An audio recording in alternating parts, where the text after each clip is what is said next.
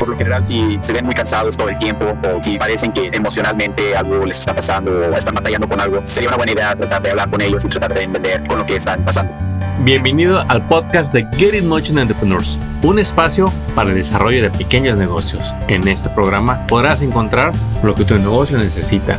Queremos apoyarte a que triunfes en tu negocio. Encuentra los recursos y herramientas para estar siempre en crecimiento. Iniciamos Get It Motion Entrepreneurs.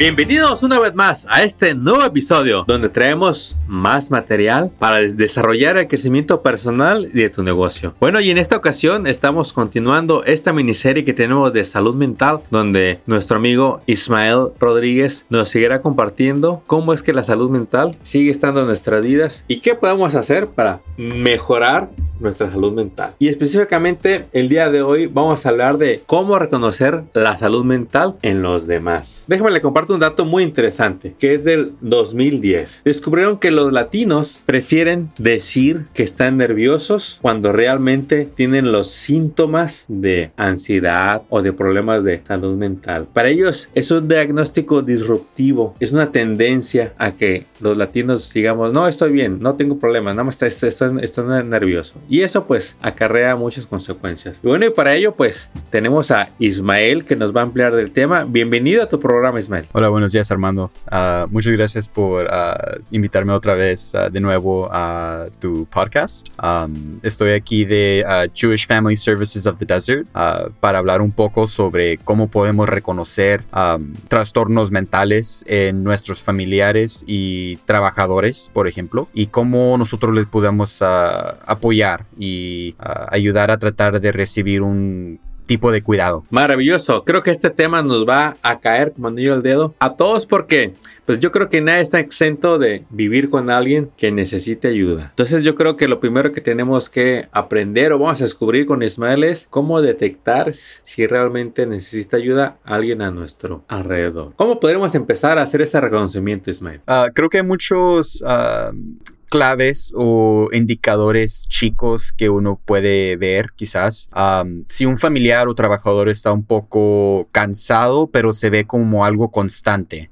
obvio también hay ah, muchos factores diferentes que pueden ah, derivar una persona que se sienta cansada o se vea cansada.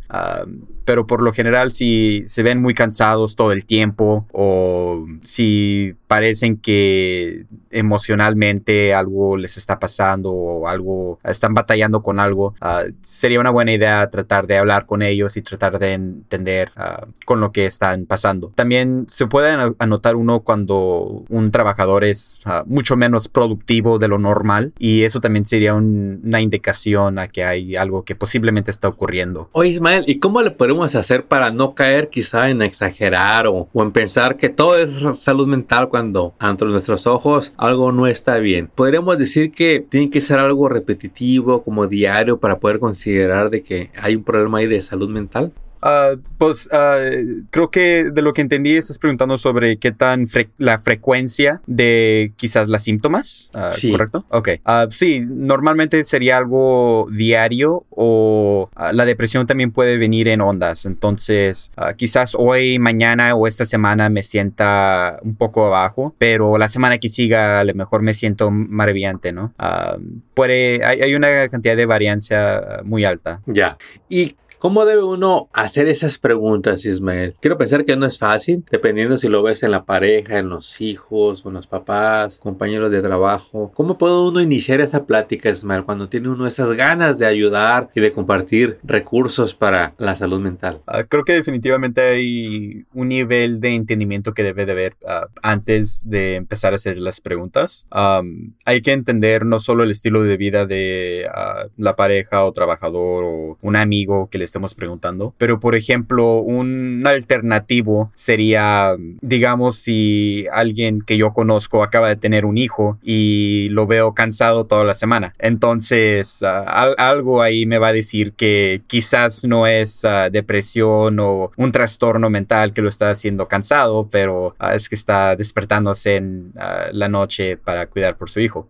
Entonces, creo que debe de haber un entendimiento fundamental antes, pero una vez estar, ah, estando establecido eso, creo que se puede ah, hacer preguntas ah, generales, por ejemplo, ¿cómo te sientes hoy? Am, o quizás, oh, te he visto quizás un poco trabajando un poco más lento o algo y nomás quiero saber si estás bien. Am, más que nada, creo que de- debería ser presentado desde un punto de vista que am, quizás no tanto de preocupación, pero más de cómo te estás sintiendo, estás bien. Am, quiero, quiero asegurarme de que estás al 100. Buenísimo. Es que nos das aquí una buena guía de preguntar, por ejemplo, cómo te sientes, cómo te estás sintiendo, eh, preguntas tan básicas. Y Ismael, yo creo que podemos recibir en general dos respuestas. Una es, estoy muy bien. Y la otra es, ahora que lo mencionas, me siento mal. ¿Cuál sería algo que tenemos que seguir haciendo en la plática para continuar con el tema? Ya nos dijeron que sí hay algo. Ah, pues lo primero sería averiguar ah, pues, qué es lo que está pasando, ¿no? Si hay que decir, mi amigo me dice, oh, me estoy sintiendo muy cansado, ah, no he podido dormir bien, ah, ahí sería una, la primera síntoma. Entonces ya luego preguntaría, oh, pues, ah, ¿por qué no estás durmiendo bien? Y pues quizás me digan que ah, donde ellos viven hay mucho ruido en la noche. Entonces pues ya es una, una razón justificada. ¿no? Ah, pero si por ejemplo te dicen, no, no sé, he estado ah, preocupado sobre X y Y, entonces ya sabemos que hay algo quizás que está causando ansiedad, que te está previniendo de poder dormir bien y sentirte bien dormido cuando te despiertas y listo para el trabajo. Ya. Y bueno, es que yo quiero pensar que por lo regular todos podemos tener una palabra de aliento cuando escuchamos eso. Pero pasando a, a- la ayuda que queremos ofrecer, ¿qué tipos de recursos hay disponibles para poder compartirlos con las personas que, con las personas que estamos preocupados? Ah, pues creo que lo primero que deberíamos de hacer es darnos cuenta que más de la mitad de las personas con un trastorno mental no sabe ni qué les está ocurriendo. Para personas con un trastorno mental simplemente es ah, parte de la vida diaria, quizás, o es algo que ocurre tan común que es normal. Um, y para nosotros quizás uh, no sea un normal y podemos darnos cuenta de, uh, de que hay algo ahí. Uh, uno de los recursos más importantes que podemos usar es usar nuestros doctores familiares, pero también al mismo tiempo hay que decir si la persona que anotas que tiene un trastorno mental o que está batallando con algo emocionalmente es un estudiante, las escuelas, la gran mayoría de escuelas tienen un consejero o uh, psicólogos o psiquiatras que trabajan para el distrito escolar. Entonces sería una buena idea hablar con uh, el maestro, uh, los maestros o los de la oficina, los consejeros de las escuelas. también en muchos trabajos grandes de corporación también hay servicios médicos que son proveídos. entonces esos serían unos buenos recursos. También aquí en JFS Desert ofrecemos recursos de servicio de salud mental. Um, y también uh, si necesita una persona quizás buscar más servicios, siempre le puedes marcar al uh, SAMHSA National uh, Helpline y están disponibles en inglés y español 24 horas al día, 7 uh, días a la semana. y ese número es el 1-800-622-4357. ¿Nos podrías repetir el número? Sí, es el 1-800-622-4357. Excelente. Entonces, en ese número los van a contestar en inglés o español y les van a poder dar una guía de los recursos que hay disponibles para lo que se está buscando, eh, dependiendo de lo que siente la persona. Sí, esta es una línea de uh, ayuda y también para uh, buscar más recursos uh, puedes marcar en tu teléfono el 211 y automáticamente te mandan a un un uh, directorio que es uh, local. Uh, que te pueden ofrecer tipos de servicios desde prevención de homelessness hasta salud mental o si necesitas ayuda aplicando para Section 8 housing vouchers, también pueden hacer eso ahí. Muy bien. Oye, Ismael, ¿podrías darnos una, una imagen más clara de la importancia de aprender a detectar problemas de salud mental en los demás? ¿Hay, ¿Hay alguna edad en especial que después de esta pandemia, de estos cambios de vida, que ocupen una atención especial? Porque, digamos, los problemas de salud mental se están agraviando y no nos estamos dando cuenta. Creo que en general todos ah, hemos sido afectados ah, mucho por la cuarentena y la pandemia. ha sido un año ah, muy, muy difícil para muchas familias y creo que la mayoría de nosotros hemos, aunque la mayoría de nosotros hemos batallado con problemas de salud mental durante la pandemia, más que nada los más vulnerables, creo que son los jóvenes, en, en particular los niños, porque están acostumbrados y necesitan una cantidad de ah, apoyo emocional y de atención que quizás este año no fue posible. Ah, el desarrollo del ah, el desarrollo mental de un joven todavía es muy dependiente en las interacciones que tiene uno con el joven por ejemplo. Y hay muchos estudios en caso que han enseñado que es súper, súper importante que haya mucha interacción ah, entre amigos, por ejemplo, o conocidos y una persona joven que todavía está desarrollando uh, la capacidad mental. Uh, entonces creo que estos son los que han, el grupo que ha sido más afectado. Uh, en especial porque muchos latinos, por ejemplo, nosotros trabajamos y quizás el, nuestros hijos o hijas se quedan en la casa y a veces se quedan solos y eso también puede causar problemas a rato. Y eso es algo que ya está pasando, sigue pasando y aquí aquí la única diferencia que podemos hacer es tomar cartas en el asunto y prepararnos para ayudar a nuestras familias, a nuestros seres queridos. Los niños, los jóvenes, mencionas que pues llegan a ser de los más vulnerables, pero comparto contigo que en realidad en cualquier edad, ninguna edad está libre de problemas, de estrés, eh, y es ahí donde ocupamos ayuda de profesionales como ustedes y también entender que hay recursos y descubrir y buscar esos recursos que están disponibles sin costos. Vivimos en un país, en un estado que son muy bondadosos con la ayuda para cualquier persona y es ahí donde queremos que la gente se acerque. Ismael, tú que conoces más los recursos que hay, ahorita ya, ya nos compartiste que la gente puede marcar al 211 y descubrir ahí qué recursos que hay, marcar esa línea 800 donde es otra número donde ellos pueden encontrar información de quién le puede ayudar a ellos mismos o a sus parientes. Pero yo quisiera que extendieras, Ismael, tips, consejos, recursos para nuestra comunidad latina. Para mí es muy alarmante lo que nos compartes de que más del 50% de la gente latina con problemas de salud mental no sabe que los tiene. Porque aparte de que la mitad no sabe, los que saben nada más una pequeña porción va a recibir ayuda. Entonces, allá afuera vivimos en trabajos, en empleos, tenemos empresas, familias y estamos viviendo problemas de salud mental que hay que tratar, Ismael. ¿Qué podemos hacer como comunidad para reducir esto? Creo que como una comunidad lo mejor que podemos hacer es estar ahí para uno y otro. hay que decir, ah, si tengo un amigo que quizás no se está sintiendo bien, quiero que mi amigo sepa que si algo pasa o si necesita ayuda o simplemente con alguien uh, que pueda hablar, que ahí estoy. Ah, estoy disponible para eso. como una comunidad, más que nada la, la, cantidad de la población no está dirigida en especialistas, ¿no?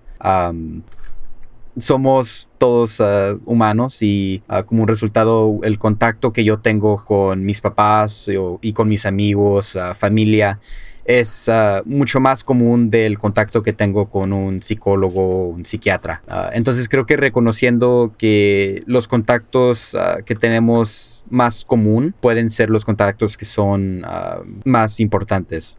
pero al mismo tiempo no todo mundo tiene el mismo acceso a, o la misma capacidad de quizás poder decir qué es lo que está pasando. Entonces en estos casos creo que puede ser importante buscar ayuda un poco más comprensiva desde un uh, psiquiatra o un psicólogo. Excelente. Y en los episodios anteriores que empezamos esta serie de salud mental, comentabas del estigma que ha existido por años, donde en el pasado se le veía como alguien enfermo, raro, extraño, alguien que tuviera problemas de salud mental, que incluso se les pensaba que son personas que estaban locas o dementes. Hoy en día pues sabemos que no es así, que a cualquier persona puede tener algún trastorno de salud mental, pero nos pudieras repetir, recordar cuáles son los asuntos cotidianos Ismael, que pueden empezar a afectar nuestra salud mental. Yo quisiera empezar por decir que el, tu trabajo puede ser la causa de salud mental. El estrés que te genera, el tener un jefe que no te está ayudando o tener problemas que se salen de tu alcance, eso puede generar ansiedad que si no se trata nos lleva a problemas de salud mental.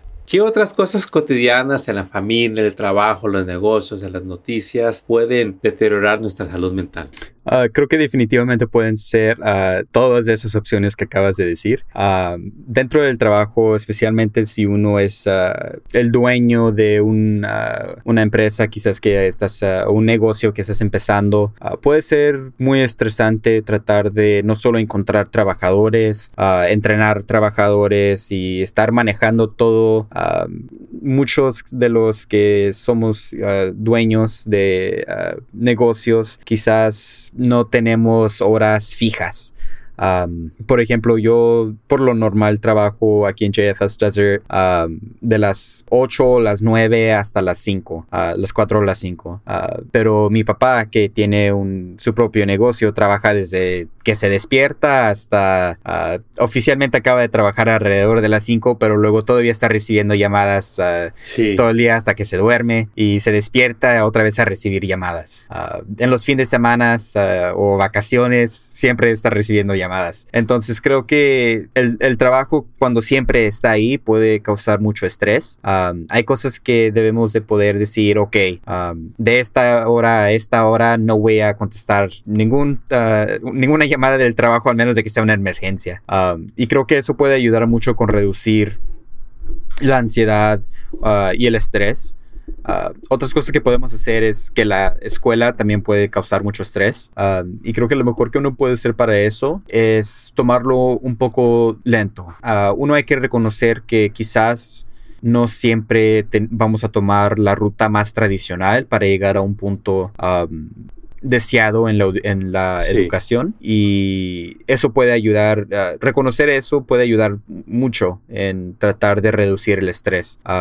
otra cosa que uno puede hacer es ah, en la escuela tratar de ah, manejar bien ah, el tiempo que uno tiene y dentro de áreas de tiempo libres uno puede hacer de ejercicio o hacer una actividad que te hace feliz, ¿no? Un hobby. Buenísimo los ejemplos que nos diste. Creo que fuiste muy claro en cómo estas situaciones de la vida diaria nos llegan a generar estrés que se transforma en los otros síntomas que nos llevan a los trastornos de la salud mental. Y también la, vida en casa también puede ser muy importante. a veces no todas las parejas son ah, saludables.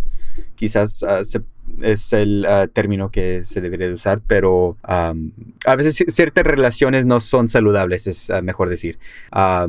hay personas que a veces no no son una influencia buena o que te pueden ah, causar efectos negativos a tu salud mental. Y a veces es importante saber decir, ok, me estás estresando mucho, necesito X tiempo para mí mismo para tratar de recuperar un poco y de cuidarme a mí mismo. Y ahí quisiera hacer el comentario, Ismael, o más bien la pregunta de muchas veces como dueños de negocios o como directores de alguna empresa o gerentes, pasa eso, nos estresamos, pero ahí lo dejamos. Ese estrés es, es normal. El problema es que pasan los meses, hasta los años, y parece que aprendemos a vivir con el estrés, pero en realidad nuestra salud mental se va deteriorando día a día. ¿Cómo es que un psicólogo, un terapeuta, un coach nos va a ayudar a salir de ese estado nos va a ayudar a transformar y mejorar nuestra salud mental. Esto te lo comento como dueño de negocio cuando somos escépticos a buscar a la ayuda de una terapia, de un psicólogo, porque no entendemos, Ismael, cómo alguien que no sabe nada de nuestro negocio o que no sabe nada de nuestra familia nos va a ayudar. Somos escépticos. ¿Cómo es que realmente nos ayudan esas personas, Ismael? Creo que lo primero es que reconocer que a veces encontrar un psicólogo o un psiquiatra o un profesional de salud mental que es ah, adecuado a las necesidades que uno tiene. Puede ser un poco como intento y error. A veces hay, uno puede ir, hay muchos casos que alguien va a un psicólogo o psiquiatra y escuchan algo que quizás para ellos no está bien o que quizás no es ah, tanta ayuda como ellos desean. también a veces puede ser un, conflicto, un como conflicto de personalidad y creo que es importante no decir, oh, ok, ya me voy a dar por perdido y ya no voy a buscar otro psicólogo porque el primero que fui no me gustó. Híjola, mira, ahí yo creo que a muchos nos ha pasado. A mí me pasó, pero tomé la decisión de buscar otro porque dije, no me, no me siento todavía como quiero y busqué uno más. Pero ahí pasó un tiempo para decidirme a buscar al siguiente. Yo creo que eso es algo que les va a pasar a muchos emprendedores al inicio de buscar ayuda. Sí, uh, pues nos pasa creo que con muchas cosas. Quizás uno va a un mecánico uh, porque, no, no, sé, una luz te prende en el carro y si te regresan el carro y todavía tienen la luz prendida o ahora te dicen, oh, es esta otra cosa que necesitas arreglar. Sí. Uno se va a sentir como, pues bueno, pensé que lo ibas a arreglar a la primera, ¿no? Así somos, lo dijiste muy bien, Ismael, somos tan desesperados, pero, pero no nos damos cuenta de que estamos en una urgencia innecesaria. Y ahí es donde entran esas personas a ayudarnos a, ver las cosas de otra manera. Definitivamente. Y también la experiencia que uno tiene con un ah, psicólogo en, mi persona, ah, en mi experiencia, es mucho como tratar de hablar sobre los síntomas que uno está pasando y cuáles son las mejores maneras o estrategias para lidiar con esos síntomas y tratar de reducir los síntomas. Ah, por ejemplo, si yo tengo mucha ansiedad, y a veces me siento como que no puedo pensar o que no me quiero levantar de la cama ah, porque me siento muy ansioso. Entonces yo sé, oh, ok, debería de ir a caminar alrededor de la cuadra un, par de veces, a tomarme un poco de café o un vaso con leche caliente para tratar de sentirme un poco más relajado, hacer de ejercicio o hacer yoga o prácticas de estrategias de respiramiento. la última vez hablamos de unas estrategia de respiramiento, de técnica de uh, respiramiento que se llama el 478 y eso es algo que yo también uso casi diario y eso en sí mismo casi ha eliminado la mayoría de mi ansiedad. Ismael, qué buenas cápsulas nos has dado. Creo que nos va a ayudar mucho a los emprendedores, a los padres de familia, a descubrir la ayuda que está disponible para nosotros. Les vamos a dejar los números de teléfono que nos mencionaste, pero platícanos, ¿cómo puede contactarse uno con tu organización para recibir esa asistencia, consultoría? Sí, uh, nuestra organización está, el, número de teléfono es 760-325-4088. Eso es 760-325-4088. Tenemos uh, muchos diferentes tipos de servicios de salud mental y aceptamos la gran mayoría de uh, las aseguranzas que están disponibles y también ofrecemos becas para aquellos que no pueden quizás pagar ah, para ciertos servicios, pero son que pero sí califican para ciertas becas quizás. Ah, también tenemos un ah, sliding pay scale que también lo puede hacer más accesible para personas de diferentes tipos de estados socioeconómicos.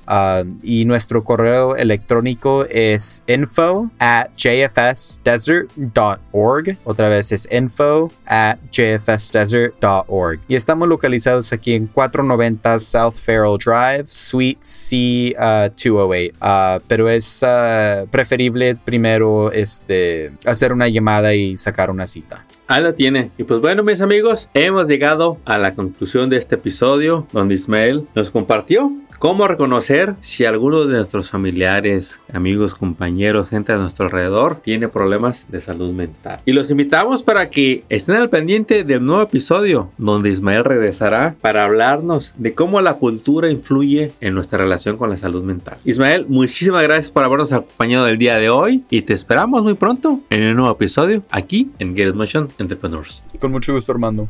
Nos vemos al siguiente. ¡Éxito! Acabas de escuchar el podcast de Get In Motion Entrepreneurs. Visita nuestra página para descubrir más recursos para tu negocio. Síguenos en las redes y suscríbete al newsletter del podcast. Visita getinmotion.org.